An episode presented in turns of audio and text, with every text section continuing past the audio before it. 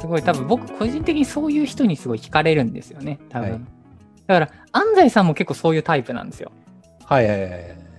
なんか一見すると安西さんもなんか東大の先生でうん。ねあの本も書いてて怖くない？怖い。あの、プロフィールだけ見ると怖くない ?30 半ばくらいでさ、東大の先生やってて、本やってめっちゃ売れてて、ツイッターとかもすごいシャープなやつやってて、うん。記事とかもめっちゃ、うおーすげえなみたいなのめっちゃ出してて、怖いね、絶対怖いやつ来るなって思うじゃないですか。うん。絶対いけすかねって思う。うん。なんか。でもすごい安西さん学歴とかで全然やっぱ見ないんですよね人のこと。はいはいはい。学歴とかポジションとかなんかあんまりだからそういうあの経営者だからとかマネージャーだからとかあとはなんか年下だからとかうーんとなんかあんまりそういうその人にタグを貼ってその役割とかそういうので見ない。結構ちゃんと人とむして関わるみたいなことを結構大事に大事にしてるっていうかまあ多分それがもう自然とあると思うんですけどだからそういうとこすごい安西さんもなんかずっと一緒にやっていきたいなって思った部分の大きいとこですね。犯罪さん、なんか、普通のあんちゃんっすよね。うんうんうん。なんか、ほんと、本当に思うんですけど、なんか、ななんか、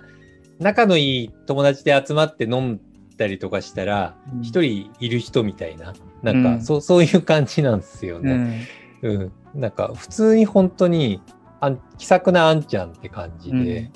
本当に東大の先生なのかなみたいに普通に思うことがある。うん。すごいあの謙虚ですしね。うん。なんかあんまり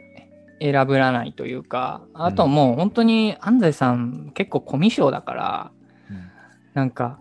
自分からせわかるうん、積極的になんかこう、あれとかはいかないんですけど、えなんか、む昔話で言うと、なんかそのワークショップ、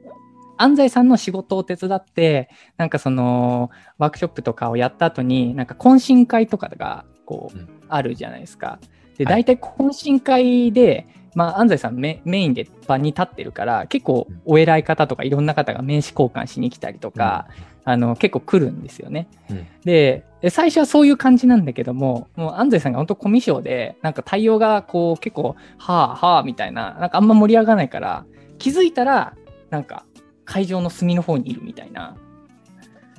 メインでやってたのに。メインでやってたのに。だね、その辺も面白いなと思うんですよね、すごい。あ、そううん。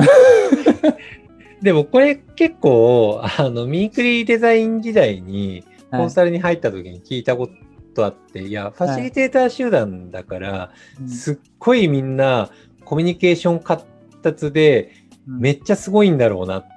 て思ったんですけど、案外、ファシリテーター職やってる人って、うんファシリテーションめっちゃうまいし、すごいんだけど、コミュ障であるなぁ、みたいな感じることあって、安西さんに聞いたんですよ。だから、うん逆にコミュ障だからこそコミュニケーションに興味を持って研究をやりたくなるんだよって話を聞いて、あそうそうそうすごいめちゃくちゃ腹落ちしたんですよね。だからすごいそうなんですよね。僕もコンサルティ組織コンサルに興味あったのは、すごい僕、はいはい組織に全く順応できなくって、チームが本当に苦手な人だったんですよ。だから、はいはい。チームに本当に興味あったっていうのがあって、うん。すごい気持ちが分かったんですよね。はいはいはい。うんいや、やっぱそういう、やっぱ自分が苦手だったところとかって結構大きいですよね。その後のやっていくことに関わるの。うん。すげえわかる。うん。なんか、その、結局、まあ、でも安西さんのそういう部分って、あ話戻すんですけど、あの、大学のその勉強会を卒業した後に分かってきた話で、はいはい。あの、その、ワフレワークショップの勉強会がフレッチっていう名前なんですけど、そのフレッチを卒業した後で、あの、まあ、僕き、気持ち的には、いや、これもう仕事にしていきたいなって思ってたから、でも、はい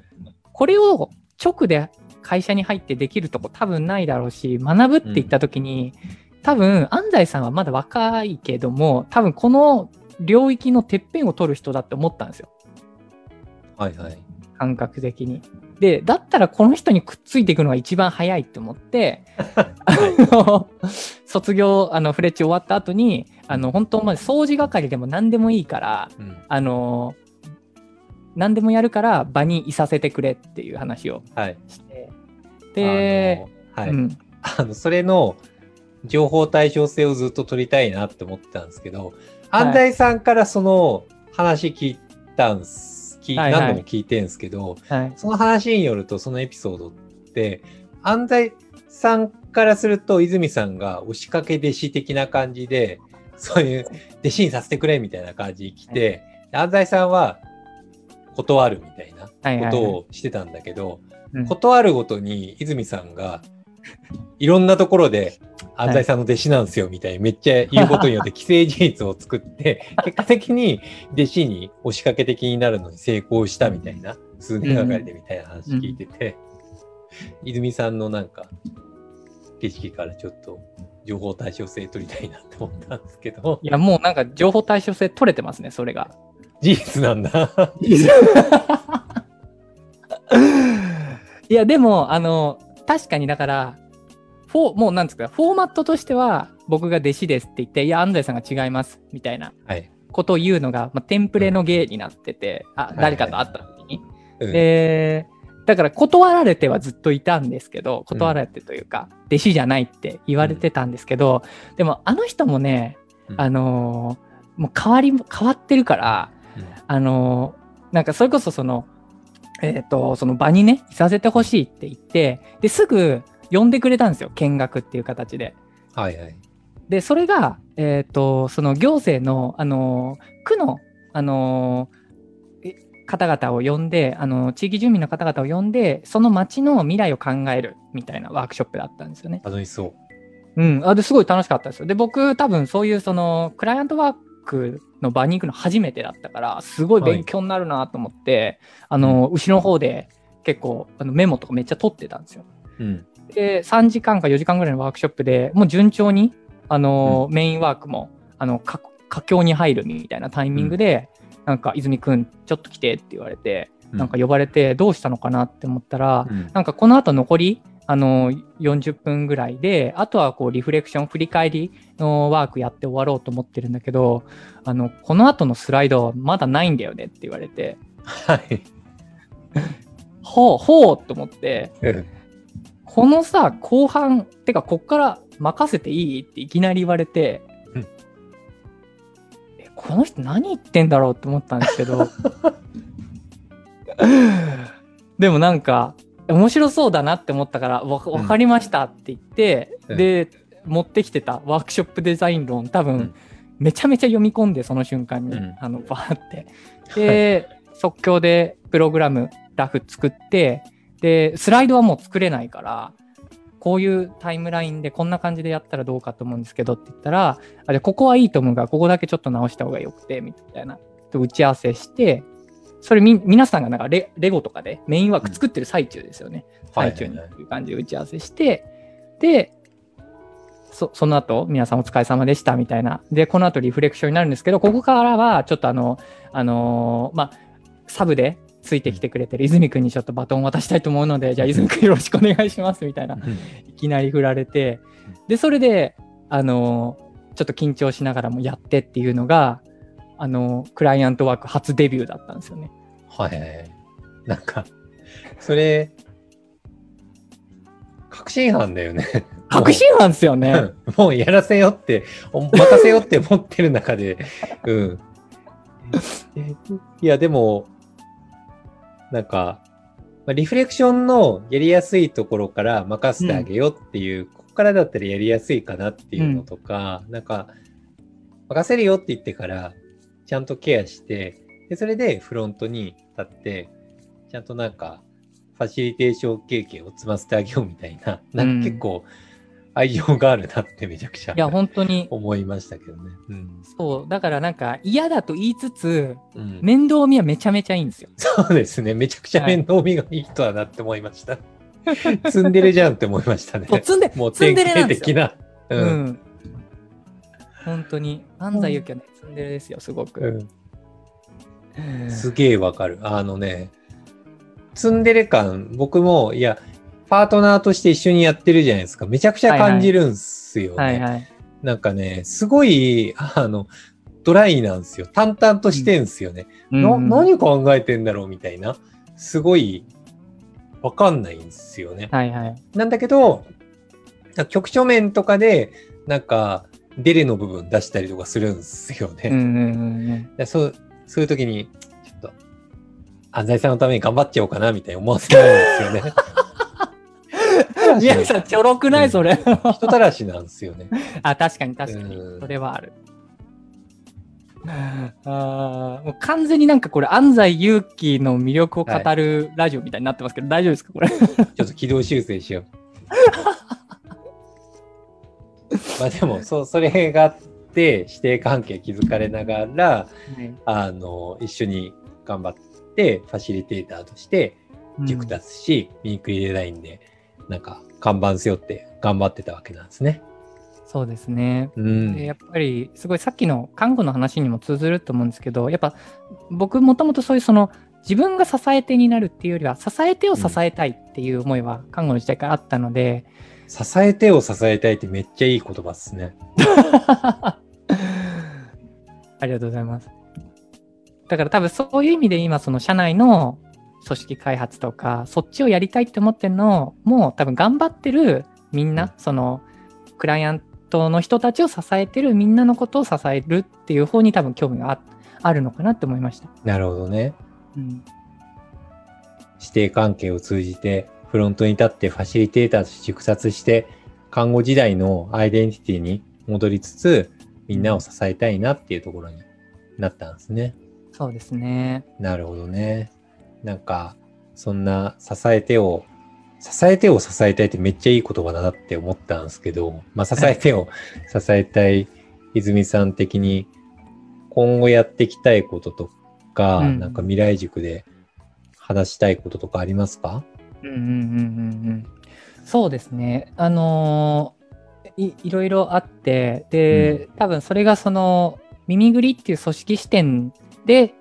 そこういうことをやっていきたいっていうのもあるし、やっぱその、耳ぐりで組織開発を担う人間として、その社会に対してどういう価値を出していきたいかっていうところもあるし、単純に個人としてこんな感じで頑張っていきたいみたいなのもあるんですけど、うん。なんかその、まず、その、組織視点っていうところで言うと、あのーまあ、多分僕が今担ってるのって、その耳ぐりの組織開発。で、はい一般的に組織開発って、この、まあ、組織が、あの、よりワークしていくための、この、は働きかけの総称みたいな言い方をするじゃないですか。うんうん。で、その中には多分いろんな話があると思うんですけど、でも特にその人と人との関係性とか、あの、い意味付けのすり合わせだったり、なんか意味の喪失みたいな、なんかそういう部分で、こう関わっていくっていうところは多分外しちゃいけないとこなのかなって、うん。えー思っていて、なのでそういう部分のこうファシリテーションしていきたいっても思ってるんですけど、うんでもなんかこう、ただ関係性をなんか仲良くするというか、うん。関係性を築くっていうことは目的ではなくて、やっぱりちゃんとその耳ぐりの、えー、とじ事業としてどういうことをやっていきたいと思っているのか、うん。それはコンサルティングの方だったり、カルティベースの方だったり、なんか、です世の中にどういう価値を出していきたいのかっていう、それを実現していくために、組織の関係性はどうあるといいのかっていう、なんか、その目的をちゃんと据えた上で、あの、ハウを考えていきたいっていうのはあって、すごい。いや、あの、これ本当努力目標なので、あの、はい。2B ね。はい。そう、2B です、2B です。あの、すでにそういうことができてるわけじゃなくて、ちゃんとそういう、あの、組織開発を目的化しない、はい。単純に楽しい場作りやってればいいっていう感じにはしたくないっていうのはあるんですよね。なるほど。なるほど。うん。そこがまずあって、でもその上で、じゃあそういう組織開発やっていくって言ったときに、あのすごい、えっ、と、それこそオーガニゼーションドメインだけでとか、僕だけでやるっていうよりは、やっぱ周りを巻き込んでいきたいんですよね。うん。で、それはなんかこう、ハウだけ渡してやってねっていう巻き込み方じゃなくて、その 2B の部分をちゃんとすり合わせて共有した上で、なんかそれを実現するためには、ハウどういうのがあるかねって一緒に考えて、うんで、そこになんか熱量ある人がいたら、じゃあ一緒にやろうよって言って巻き込みながら、なんかその渦を中で作っていく。なんかそういう形での組織開発っていうのがしたい。なるほどね。うん。で、なんか、それをこう、やっていく中で、やっぱり耳ぐりは、こう、すごい対話とか大事にしてる文化だと思うんですけど、やっぱりファシリテーションっていうのをすごい大事にもっとしていきたいなって個人的には思っていて、あの、耳ぐりの中で、あの、なんかその、ファシリテーターっていう肩書きを持ってる人だけじゃなくて、みんながそういうその、共に場を作っていく。えーで、それをこう、あの、支え合っていくというか、円滑にしていくためにはどうしたらいいんだろうっていうのを、なんかそういうファシリテーションマインドを持ってる集団とか文化を、ちゃんとこの合併したこの1期目からしっかり作っていきたいなっていうのは、組織視点だとすごいありますね。なるほどね。うん。なんか、で、それが、こう、じゃあ社会っていうとこで行った時に、結構その組織開発っていうと、うんあの、なんて言うんですよね、すごいプレ、あの、 painful アプローチというか、あの、うんすごいこう、やっぱり組織が変化していくためには、なんかこう、痛みを伴うよね、みたいな。でもその痛みとちゃんと向き合って、ガチで対話して、あの、痛いんだけど乗り越えていくみたいな、大事だよね、うんみたいな。なんか一定そういう文脈もあるだろうなって思うし、それも大事だと思うんですよ。ちゃんとそういううん人の葛藤とか、こう、うん摩擦みたいなことと向き合って対話するっていうのも。うん。で、そういうファシリテーションも僕普通に好きだし、やってきたんですけど、でもやっぱりなんかこう、変化を伴っていくときって、もうちょっとその、例えば、あの、なんか楽しいとかやりたいみたいな、うんなんかこう、耳ぐりがすごくこう、遊びとか、えっ、と、そういうその衝動とかすごい重要視してるじゃないですか。そういうなんかこう、楽しいとかワクワクとか面白いとか、なんかそういう感情とともに生まれる変化みたいな、うんあの、まあ、プレイフルアプローチですよね。なんかそこの可能性をもっと探っていきたいっていうのがすごくあって。で、それが、なんかこう、耳ぐりの中で体現しつつ、ちゃんとなんかこう、世の中にこういうやり方もあるんだよというか、うん組織をワークさせていくためには、みんなが痛みを伴うっていうよりは、あの、遊びながら変わっていけるっていうやり方だってあるんだよっていうなんか新しい可能性をちゃんと提示していきたい。なんか、結構その企業案件の組織開発って事例として出せないこと多いので、はい。だからそういう意味で自社のやつが一番出しやすいと思うんですよね。ああ、そうですね。はい。で、結構やっぱりその、例えばメルカリとか、なんか Google とか Netflix とかの人材育成とか、組織開発って結構注目されて本とか出たりするじゃないですか。うん。だからなんか、耳ぐりも結構そこは担ってるだろうなって思ってて、うんなんか僕らが挑戦したことっていうのがちゃんと世に出て、でそれを、に触発されて他の人たちが、こう、また自分の会社でチャレンジしていくみたいな、なんかそういう流れはきちんと作りたいって思ってるので。なので、こう中でやって満足じゃなくて、ちゃんとその世の中にこういう可能性もあるっていうのを提示していきたいっていうのはありますね。なるほどですね。はい。なんか、マイン、マインド的に、いやもう、そうだなーって思いつつ、完全に聞くむ、聞くも、聞くモードになっちゃって、すげえな、泉さんみたいな、なんかそういう 2B もしつつ、僕も頑張ろうってすごい思ったのがもう第一感想なんですけど、もう、うん。なんか、すごい共感、僕もして、うんあの、何個かあるかなって思うのが、なんかプレイフルアプローチも何点か解釈性ってあるんだよなって思ってて、うん。やっぱり、あの、まあ耳ぐり今、オンラインっていう要素があるっていうのもあるんだけれども、まあやっぱり、なんていうか、働く選択肢とか、企業の形とか、あり方とかもいろいろ増える中で、なんていうか、辛いけれども、長い時間頑張る。で、その先に何か得られるものがあるかもっていう考え方もあると思うんだけれども、はいはい。まあ、そうそうそういうふうに頑張るっていう方を否定するつもりは全くないし、そういうのもあると思いつつ、でも、なんか組織の形として、ある種、なんていうか、楽しいから参加したくなるみたいな、なんか、状態として playful になるから、遊び心を、うん。遊んでる状態に自分が精神的になってられるから、うん。楽しいから参加したくなるみたいな状態って、すごい大切なんだよなって思ってて例えば、オンラインだと、スラックってある種バーチャルオフィスみたいなもんじゃないですか。それはいを、なんか、開くときが、すっげえ気が重たいなって思いながら開くとか、あるいはうん、ミーティングの Zoom のリンクがあったときに、それを開くときに、めちゃくちゃ嫌だなって思いながらうん。開くみたいな。うん。じゃなくって、なんか楽しい状態が体感できてたら、なんか、普通に押したくなるじゃないですか。はいはいはいそういうの。見たいって気持ちになるじゃないですか。うんっていうのが、なんかすごい UX 的、体験的に experience 的に大切なんだよなって思ってて、なんかそこの第一アクションみたいなのが得られるといいんだよなって、うん。まず第一反応的にはプレイフルって思うんすよね。う。うんん。だったり、なんか、 painful approach みたいな話があったんですけど、あれっはてい結構、組織の構造が古い前提な気がしてて、あの組織開発とかファシリテーションとかって源流をたどると、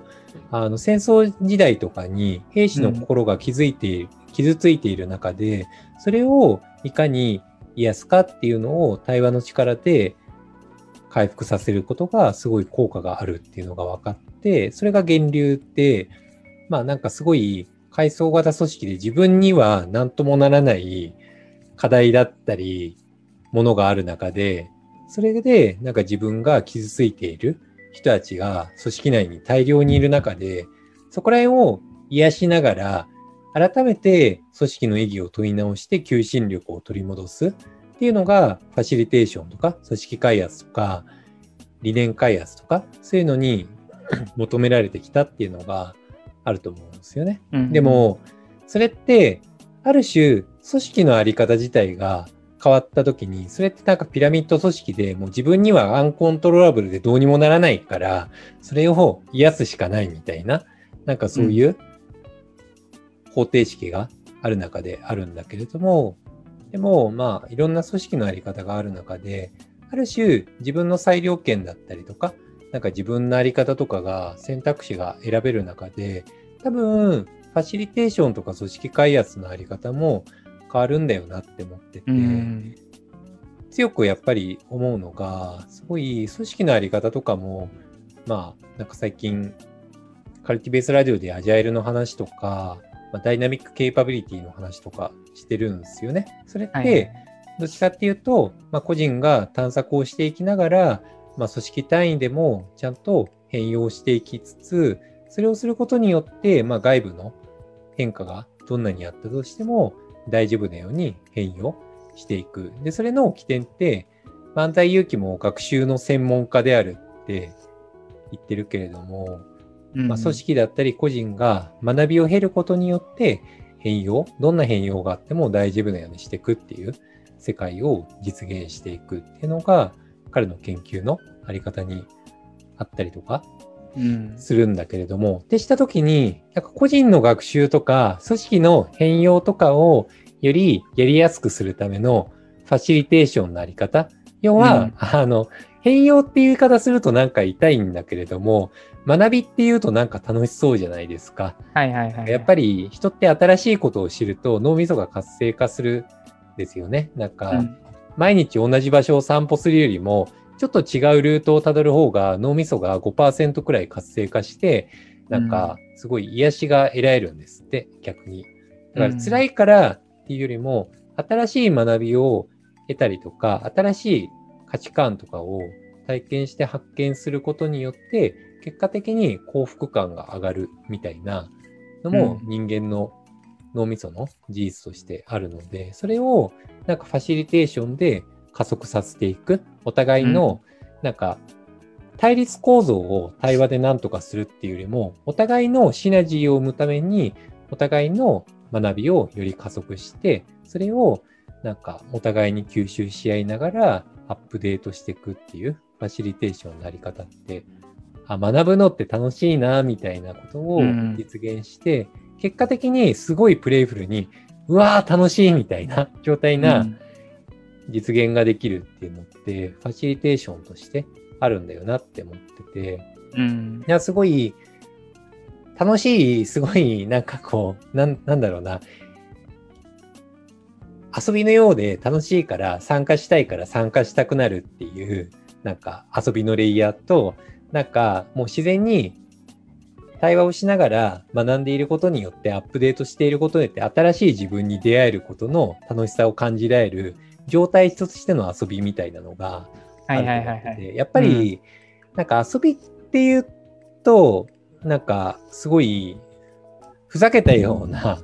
インターフェースみたいな感じになりがちだけど、うん、でも子供時代ってそういうのが遊びっていうよりも、すごいなんか一生懸命友達と競いながら、泥系したり、関係りしたりとか、うん、まあそういうのとか、うん、ゲームしたりとかでもいいですけれども、そういうので一生懸命すごいやることによって友達と結果的に学び合う結果になっての、うん、なんか楽しかったみたいな遊び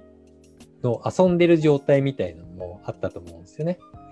なんかそういうのが二次元でできるのが多分組織開発の新しいやり方なんじゃないかなってずっと思ってて、なんか、うん、あの、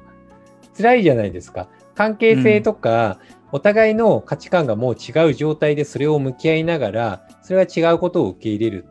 って、それも一つのあり方だし、当然として土台にあるんだけれども、でもなんか、辛さに向き合うみたいな感覚はどうしても生まれてしまって、うん、でもそれだけじゃなくって、すごい楽しい部分でお互い向き合いながら、お互いに楽しいねって価値創出をしていくような、組織開発のあり方って絶対あるんだよなって思ってて、なんかそれを新しい組織の作り方みたいなのができるといいんだよなっていうのはすごい思うんですよね。うん、結果的にみんなが、うわー楽しいみたいな、うん、なんか、なんだろうな、辛いけど頑張りますとかじゃなくて、うわー楽しいみたいな、楽しいのがいる理由ですみたいな、うん、なんか一時反応的に思えるような、なんかそういう組織の作り方みたいなのを探索して、それをシェアしていきたいっていうのはありますよね。うん。うん、すごいそこのこう、じゃあみんなにとって何がこう衝動のポイントなんだろうとか、うん、みんなにとっては何が学びになるんだろうとか、なんか全然そういうことの把握もすごい重要じゃないですか。うん、大切だと思います。それを把握しようと思ったら、結局一人一人を、この人はマネージャーとか、この人はメンバーとか、なんかそういうこう、あとこの人は営業の人とか、なんかそういうのに当てはめて見てたら多分見えてこないと思ってて、うん、ちゃんとその、まあ、皆さんがさっきその、コンサルタントとしても重要視してるって言ってましたけど、やっぱりちょっと一人一人を経営者とかじゃなくて、なんか人として見るというか、で、なんかそれをそういうの把握した上で、みんながその夢中になれたり、こう、没入できて、本気になれる瞬間っていうのを、こう、どうファシリテーションしていくのかって、すごいこう、まだまだ探求のしがいがあるなって思ってて、組織の中で。うん、あると思います。なんか結構、ファシリテーションとか、組織開発のロジックとして、新しい分野を開拓していくみたいなことになるのかなって思ってってて、でも、ファクトレベルで 思ってることとしてあるのが、なんか、基本耳ぐりってリモートでずっとやってるじゃないですか。はいはい。なんかファシリテーションと、いや、ね、リモートに切り替わって、まあ、コロナだったりとかする中で、切り替わるときに、うん、え、ワークショップ？オンライン？ってすごい思ったんですけど、まあ仕事とかも普通に今オンラインワークショップとかでやっ、組織づくりとかも、まあ、それまではオフラインだったのが、オンラインでみんなに探索しながら、泉さん中心に、こう、組織のあり方、組織開発の仕方とか、いろいろアジャストしながらやってるじゃないですか。で、探索して、いまだにどんどん、いやり方を変えていったりとかしてるじゃないですか。うんで、その結果、なんかオンラインで問題、オンラインだから問題だねっていうのってないじゃないですか。で改善すればなんとかできそうっていう。まあ、基本、なんとかなってるし、なんだったら楽しそうにみんなしてるじゃないですか。うんうんうん。で、さらにもっとアップデートできる感覚があって、なんか、そういうのをさらに再現性みたいな、形成感覚じゃなくて、実現して、で、それをシェアしていきたいっていうのは、本当に心の底からありますよね。うん、すごいそのオンラインになったっていうことが今までやれてたことができなくなったっていうなんかうん負の制約っていうよりは、うん。むしろこの制約下でどうやって遊べるだろうってうまく使う、はいはいはい。多分その思考すごく重要だなって思ってて、うん。でその結果結構 MIMIGURI にも新しい文化が生まれてるじゃないですか。ああ、たくさん生まれましたね。うん、多分結構その中の一つとか言うと全部は紹介できないですけど例えばその MIMIGURI の中で結構そのみんなが何かこのナレッジシェアをしたりとか、うんあとなんかこう面白そうなことをやった時にそれを録画して結構うん Slack に流す、であそうですね。うん、ああいうそのあの録画して流したりとかあとはその公開収録したこういうそのラジオ社内のラジオとかもあるじゃないですか。うん。メンバーを紹介していったりとかそういううん本当になんかそういうメディアが結構新しい文化として芽生えてるなって思っててうん。あれ多分あのオフオフラインのままやってたら生まれなかった文化だなと思うんですよね。生まれないですね。あの、そうそう、すごい、ハウの話すると、そこら辺の音声とか動画のシェアとか、なんか、こう、コンテンツメイキングのやり方とかもよくできてるなって思ってて、結構、あの、やっぱ世の中とかで流行ってね、オンラインとかですごい、こう、流行ってるコンテンツとか、なんかこう、みんなで動画を見たりとか、コンテンツを見ながら、そこに対してコメントをしながら、ユーザー同士で盛り上がるとか、そういう体験設計とか、すごい、プロダクトとしても、世の中ですごい流行ったりとかしてるじゃないですか。うんなんか、媒介を通してみんなで盛り上がるみたいな、なんか独特な SNS デジタル文化みたいな、リモートになって MIMIGURI もその感覚があって、だからみんなで、なんか MIMIGURI で何かやってる番組とかを見ながら、それを、を見ながら、 Slack でみんなで盛り上がるみたいな、そうん。れで仲良くなるみたいなのが文化的に生まれてて、すごいなんかこう、そういうプロダクトとか論理的にも噛み合う結果に、結果的になってて、なんか、泉さんとかもすごい、そういうの探索すごいされてて、結果アジャストされてすごいなっていつも思ってます。いやいやいやいやいや、すごいなんかでもその辺のアイデアとかも、あの、南さんとか、あの、あまあ、熊本さんとか、あの、一緒にね、うんやってるオーガニゼーションもすごい持ってるから、うん。なんか、やってて楽しいですね。こうはい。一緒に壁打ちしてると、いろんなアイデアが生まれてくるので。はい。あと、割と、周りの人がガチフィードバックしてくるじゃないですか。私はこう思ってるみたいな。はいはいはい。私主語で結構みんな言ってくるんで、うん。なんかそういうのもすごい助かりますよね。なんか組織作りに対してみんなすごいコミットしてるんで。うん。うん。だからすごい、やっぱ身振りの特徴なのかもしれないですけど、つ作り手に回ることを嫌だと思ってない人がすごい多いなと思ってて、あで結、だからすごい、なんか、うん、作られたコンテンツをお届けされて喜ぶ人たちっていうよりは、もうその作るプロセスに入りたいとか、自分が作り手として届けるっていうことに学びとか、楽しさを覚える人たちが多いなってやっぱ思うね確かに。。うん。受け手になるの嫌がる人多いかもしれないですね。うん自分が作りたいみたいな。うんうん。確かに。だから結構今ね、それこそまあ宮野さんとか熊本さんとも話して、ちょっと今構想考えてますけど、うんなんかその、今とかだとね、耳ぐりラジオとか、あの、他のね、あの、コンテンツとかバラバラとあるんだけど、そういうのも全部一曲まとめちゃって、うんあの、それこそ放送局メタファーで運用するのも面白いんじゃないかって話をしてますよね、今ね。ありますよね。あの、はい。うん。番組局的にね、メタファーやってね、なんか、こう、例えば事業数値だったりとか、そういう報告も、なんかニュース番組メタファーで正しく届ける方が、みんなのオンラインでなんか届けやすいんじゃないかとかね。うんおはよう耳ぐりみたいな。なんか、すごい、だからそういうこう真面目なちょっとその情報番組系もあれば、エンタメ系とかもあって、それを大止めだけで全部作っていくんじゃなくて、そこのこう、番組を作る、うんあの、ディレクターをもうメンバーに一緒に作っていってしまって、うんそこのこう放送局をみんなで作っていくみたいな、なんかそういう形式の方が耳ぐり合ってるんじゃないかなみたいな話は今ちょっとしてますよね。そうですね。うん。うん。なんか、成功体験のなんかアップデートみたいなのするとそうなるし、あとみんなで作り出すっていう感覚もすごい大切だなって思ってて、するとなんかそういう感じになるなって思ってますね。うん。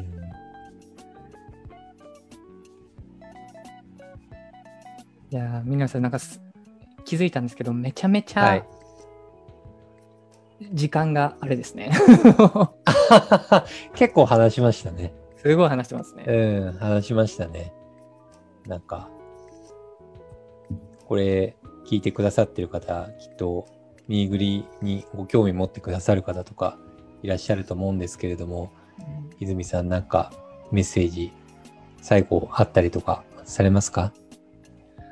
そうですね。やっぱり、こう、多分、耳ぐりって、外から見た時には、結構その、じあの、プロジェクトの事例とかが結構その、有名な企業さんとやってるやつが出てたりとか、なんか、その、カルティベースの方で、かなりこう、うん。記事が、結構、あの、厚めの記事が出てたりとかで、すごい、ちょっと強い人たちが集まってるのかなって、うん。あの、思われてる人もいるかもしれないんですけど、結構その、新しくね、最近入ってくれたメンバーとかすごい言ってくれるのが、あの、思ってた以上に中の人たちが温かいっていうことを言ってくれるんですよね。うん。結構その、えっと、みんなそれぞれこう強みというか探求していきたいこととかもああるんだけども、えっと、前提みんなそれぞれ違うっていうことを分かっていて、その中でなんかお互いこう、えっと、配慮し合いながらなんか一緒にそのこうギバーマインドであのうん楽しくやっていこうよっていうか、あのすごいそういうこう温かい人たちが多いなと思っているので、なんかそのこうこ場を一緒に作ってくれる作っ自分もそういうところに関わって自分も一緒に作ってい作り手に回っていきたいって思ってくれる、で耳ぐりをなんか愛してくれる人うん。とはすごい働きたいなって思ってますね。ああ。愛してくれる人ね。はい。あ、でも、それすごいあるかもしんない。あの、こう、どんぐり時代、どんぐり単体の時も、ミーグリの時もあるのが、やっぱり、あ、なんか、愛してくれそうだな、みたいな。周りの人たちとかに愛情を持ってくれそうだなとか、場に対してすごい愛情を持ってくれそうだなっていうのを結構、なんか、マッチングのポイントにしてる可能性はあるなって思いました。それはなんか普通に他の人からも何人か聞いてくれ、聞いたことがあるんですよね。うん。うん。どういうところをなんか一緒に働きたい人の基準にしてるんですかって聞いたら、なんかそういうのを言ってくれた人が他にも何人もいたなってうん。思い出しました。うん。ああ。そう、結構そこは大事にしたいですね。個人的にも。うん。まあ、ちょっと、ね、愛情っていうと重たい感じですけれども、ななんか、結構、なんだろうな、生き方マインドセット的に結構噛み合ってる人が多い印象なんですよね。だからなんか、普通にお互いに協力しながら、人生を共にしてるな、みたいな、生きてるな、うんみたいな感じはあって、だから普通に、こう、なんだろうな、ライフステージとか、そういうのも含めて話し合いながら一緒に協力しつつ、気持ちよく生きられるような組織になったらいいなとは思ってるんで、うんうんまあ、そういうのもなんか一緒にフランクに、フラットに、普通にオープンマインドでやれるような人みたいなのが、うん、一緒に働きたいっていう人なのかもしれないですね。確かに。はい。思いましたが、ぼちぼち話して、もう1時間くらいですかね、なってるんで、そんな感じで、は。はいい、フィニッシングしましょうか。はい。はい。じゃあ、そんな感じで、本日のゲストは、泉さんでした。ありがとうございました。ありがとうございました。ありがとうございました。